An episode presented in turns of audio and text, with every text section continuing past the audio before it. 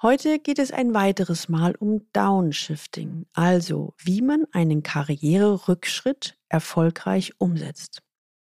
Erstens, was gibt es für Modelle, wo ein Rücktritt Teil der Unternehmenskultur bzw. Organisation ist? Zweitens, was sollten Sie bei einem Rücktritt beachten? Und drittens, wie gewinnen Sie Rücktrittskompetenz? Aus der heutigen Folge werden Sie mitnehmen, wie Sie einen Rücktritt ohne Rückschritt erfolgreich meistern. Willkommen zu meinem Podcast Leben an der Spitze für erfolgreiche Geschäftsführer und die, die es werden wollen. Ich bin Gudrun Happig und finde für Ihre individuellen Herausforderungen an der Führungsspitze Lösungen, die ganz allein für Sie gemacht sind und wirken. Leben an der Spitze, damit Ihre Visionen Wirklichkeit werden. Sie können sich noch an Gunnar Heldenstein erinnern? Er wollte nicht mehr Geschäftsführer im Pharmakonzern sein und kündigte. Wenn Sie mehr zu dem Thema hören wollen, dann hören Sie bitte unbedingt mal in die Folge 142 rein. Wir hatten in der letzten Folge damit geendet, dass Sie sich eine Menge Fragen stellen sollten. Sobald Sie das Gefühl haben, ich will nicht mehr Chef sein, Darüber hinaus haben Sie ein erstes Beispiel gehört, wo es erfolgreich geklappt hat mit dem Rücktritt. Wir machen heute weiter mit konkreten Lösungen und Ideen, wie ein Rücktritt ohne Rückschritt gelingen kann. Wenn Sie heute das erste Mal den Leben an der Spitze Podcast hören, dann empfehle ich Ihnen, sich unbedingt in den Galileo Letter einzutragen unter der Adresse www.leistungsträger mit ae-blog.de. Da bekommen Sie ein paar gute Impulse, wie Sie die Herausforderungen im C-Level Führungsalltag leichter lösen. Ich habe Ihnen noch nicht verraten, warum das wohl in dem Beispiel aus der letzten Folge funktioniert hat.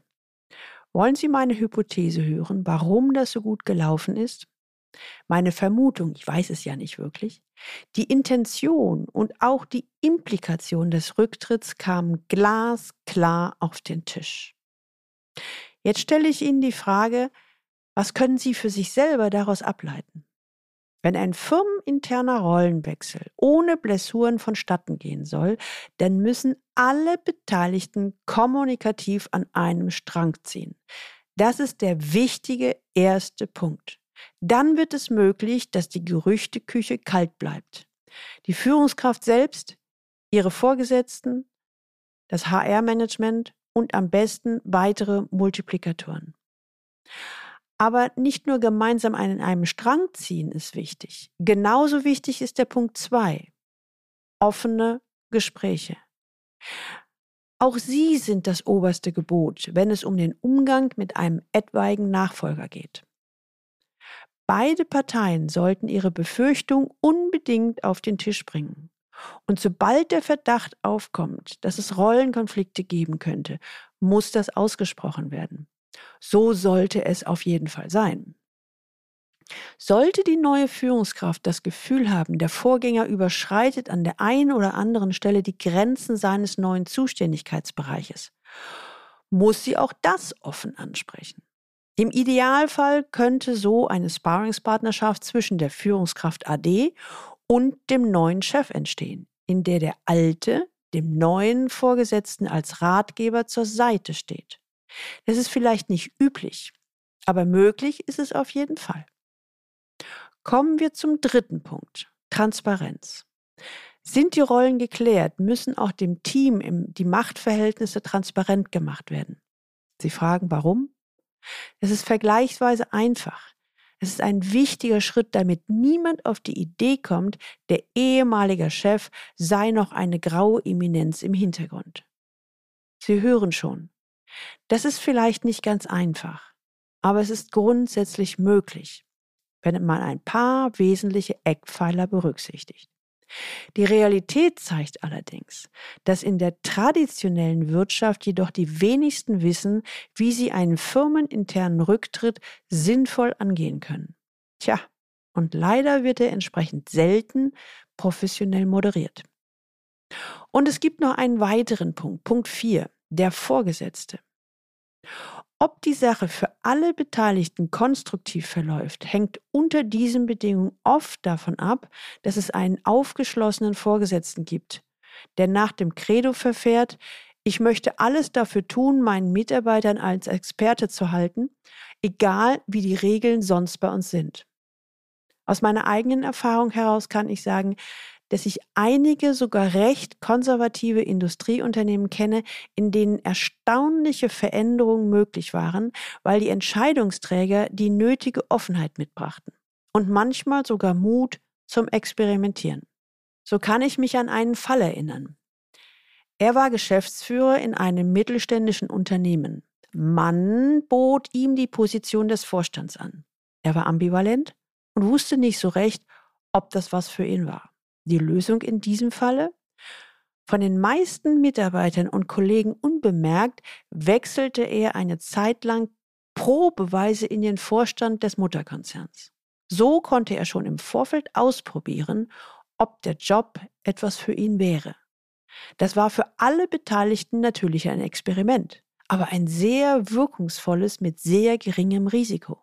Die Erfahrung zeigt, dass es den meisten Unternehmen bislang an derartiger Flexibilität fehlt. Ich sag mal, leider. Und das komischerweise, obwohl nun wirklich jeder weiß und auch spürt, dass wir auch im Führungsbereich unter enormen Mangel leiden und bei den Fachkräften ja noch viel mehr. Fühlt man sich in vielen Unternehmen genervt von praktischen Fragestellungen, die sich stellen, wenn einer die Karriereleiter kurioserweise nicht hinauf, sondern herabsteigen will. Das können Fragen sein wie, erstens, soll der Ex-Chef Privilegien wie den dicken Dienstwagen behalten dürfen oder nicht? Oder auch zweitens, soll er, weil er ein tieferes Wissen als andere Mitarbeiter hat, auch weiterhin besser bezahlt werden? Klar, das sind wichtige Fragen und die lassen sich nur im Einzelfall beantworten. Doch auch hier wären stets klare Begründungen das A und O, um Misshelligkeiten in der Belegschaft zu vermeiden. Eigentlich komisch. Man sollte es besser wissen.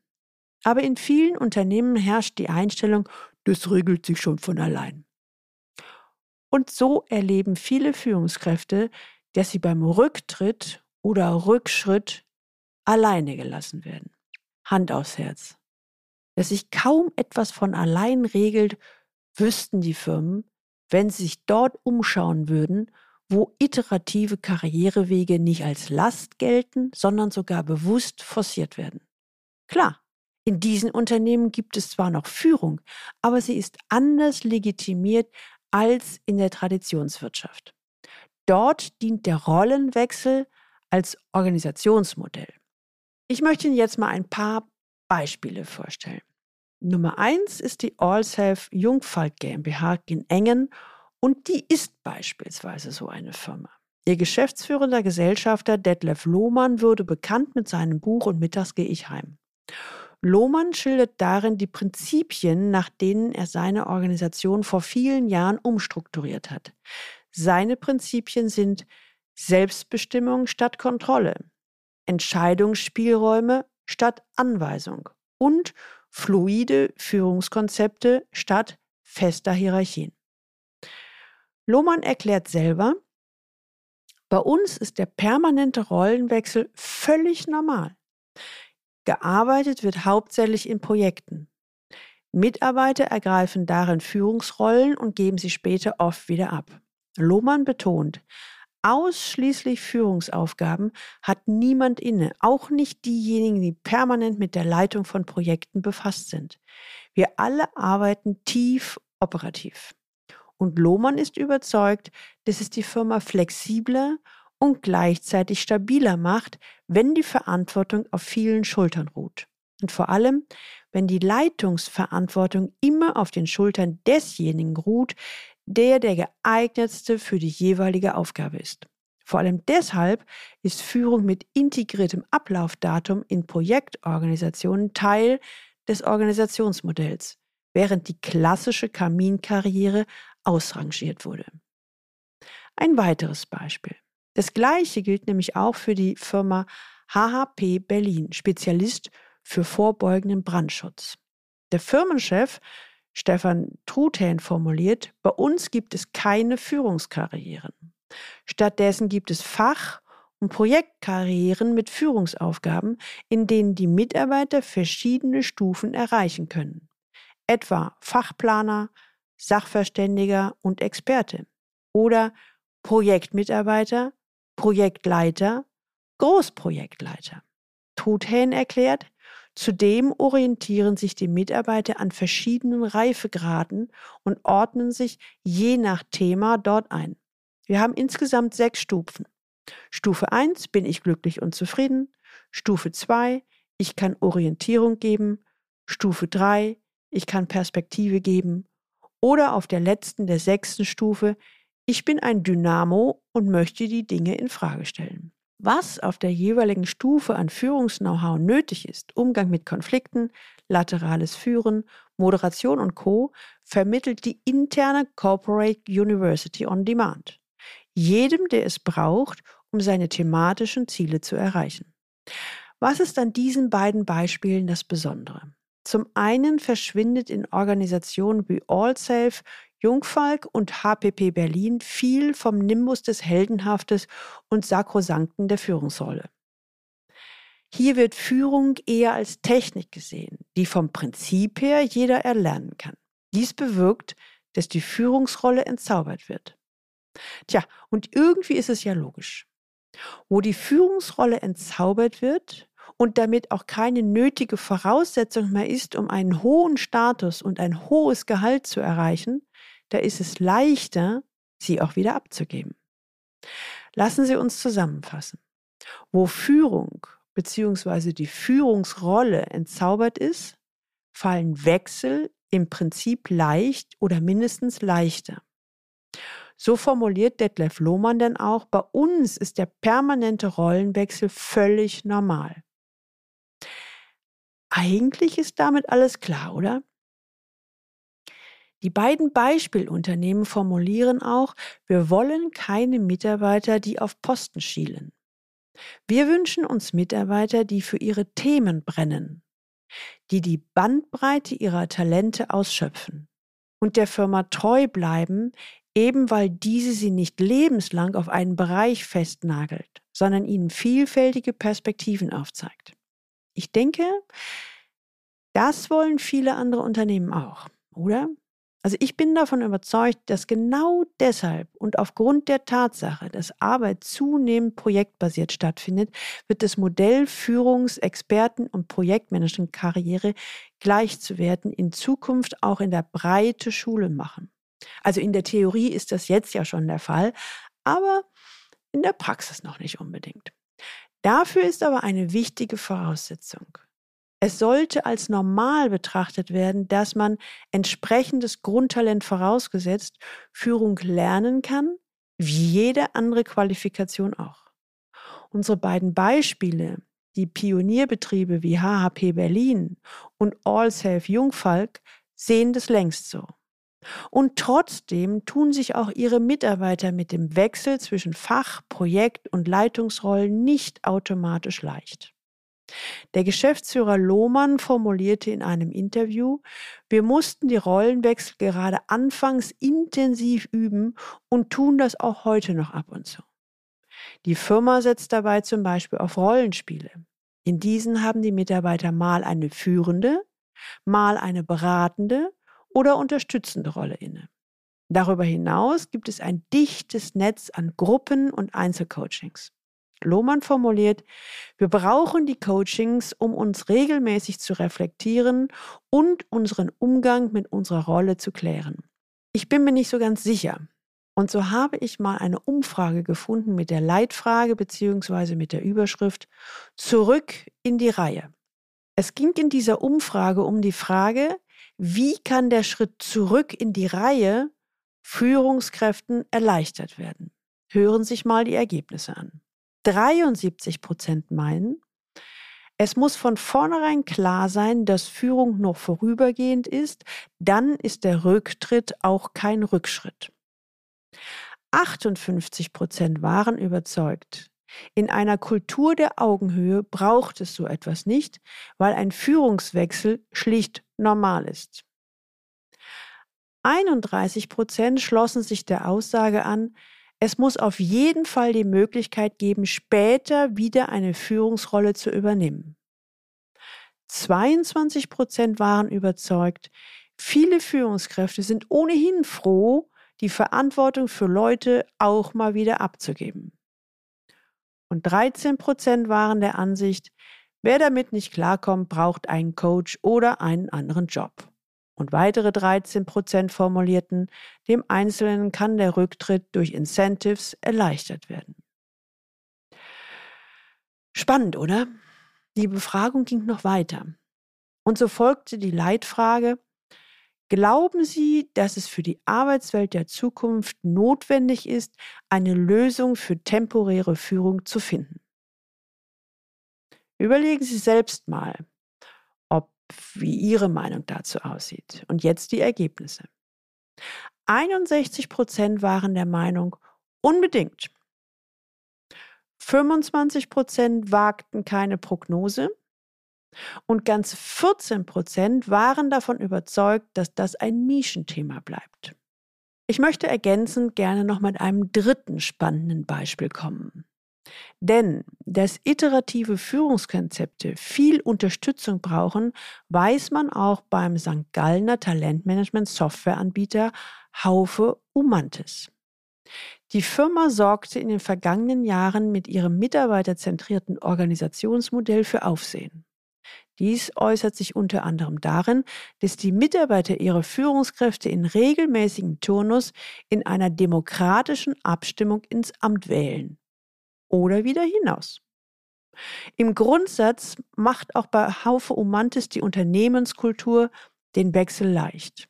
Der Schweizer Ex-CEO Marc Stoffel formulierte, wir gehen davon aus, dass es unterschiedliche Reifegrade und Situationen gibt, die einen unterschiedlichen Führungsstil erfordern. Wolle ein Team zum Beispiel nur effizienter werden, brauche es dafür in der Regel eher einen Chef, der top-down führt. Sei es dagegen auf der Suche nach neuen Wegen, wäre so ein Führungsstil fatal. Ex-CEO Max Stoffel ergänzt, für die Teams, die ihre Chefs wählen, ist es eine Herausforderung, den jeweils richtigen Führungsstil zu ziehen. Für die Kandidaten, die nicht oder abgewählt werden, kann die Philosophie des situativ passenden Führungsstils unterdessen auch eine Entlastung sein. Sie müssen sich nämlich nicht grundsätzlich disqualifiziert fühlen, sondern sie waren für dieses Team in diesem Moment nicht der Richtige. Nicht mehr und nicht weniger. Das Unternehmen begreift den Wechsel zwischen Führen und Nichtführen zudem explizit als Lernfeld. Es wird so gesehen. Wenn jemand in der Rolle als Führungskraft ist, dann die Seiten wechselt, als Mitarbeiter erlebt, wie ein anderer führt und später wieder selbst in Führung geht, ist es eine extreme Lernerfahrung.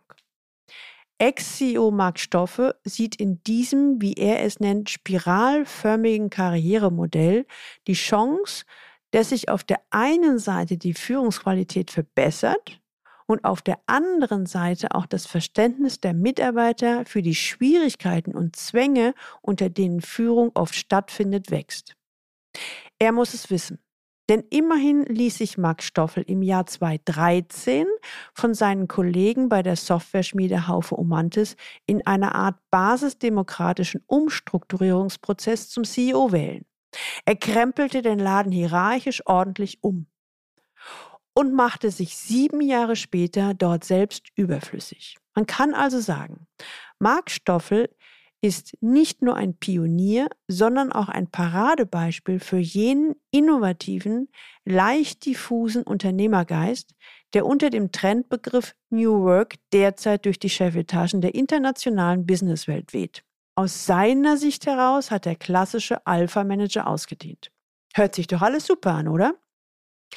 Aber sogar Mark Stoffel weiß, bei allem Bemühen, den Rollenwechsel alltäglich zu machen, kann für den Einzelnen immer noch eine Kränkung darin liegen, abgewählt oder nicht gewählt zu werden. Deshalb gibt es bei Haufe Umantes sogenannte People Coaches. Sie stehen den Kandidaten zur Seite und helfen ihnen schnell eine neue spannende Aufgabe im Unternehmen zu finden. Doch natürlich lebt das Unternehmen und deren Mitarbeiter nicht in einem isolierten Raum. Auch Stoffel erkennt, dass eines der Probleme vor allem darin besteht, dass die Mitarbeiter auch mit der Welt draußen konfrontiert sind. Ja klar, formuliert er, wir sind nun mal keine Insel. Wir sind eingebettet in eine Gesellschaft, die größtenteils noch anders tickt als wir selbst. Und es ist nun einmal so, dass jemand, der bei Haufe Umantes abgewählt worden ist, sowohl seiner Ehefrau, seinem Schwiegervater und seinen Freunden erklären muss, dass er erstmal kein Chef mehr ist. Und seien wir mal ehrlich, das kann bitter sein.